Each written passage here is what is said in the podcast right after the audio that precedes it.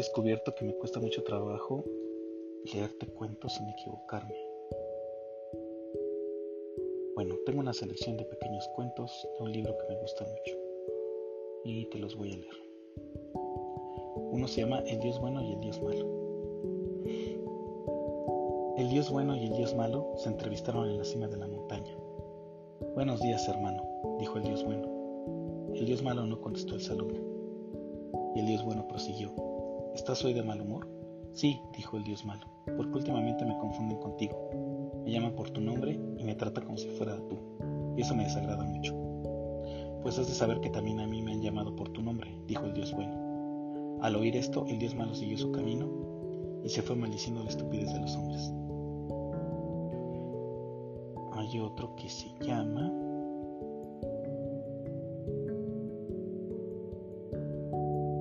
Bueno, este me gusta, las tres hormigas.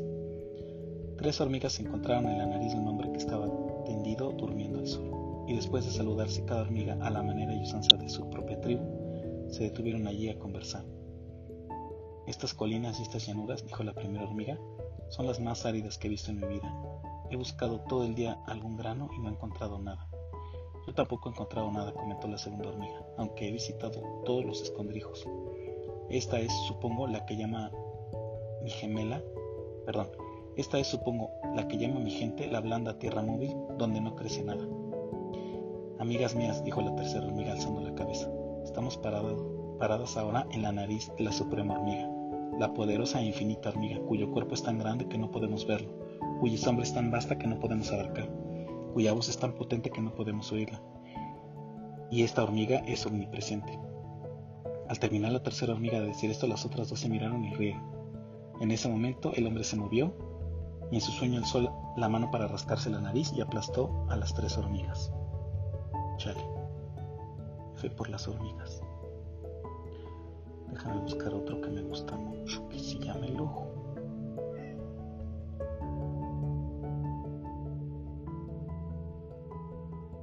Mm. Este antes que se llama crucificado. Dice, quisiera ser crucificado grité a los hombres. ¿Por qué habría de caer tu sangre sobre nuestras cabezas? me respondieron. Y yo respondí, ¿de qué otra manera podráis ser exaltados sino crucificando a los locos? Y ellos asintieron y me crucificaron, y la crucifixión me apaciguó. Y cuando pendía entre el cielo y la tierra, alzaron la cabeza para mirarme, y estaban exaltados, pues nunca habían alzado la cabeza.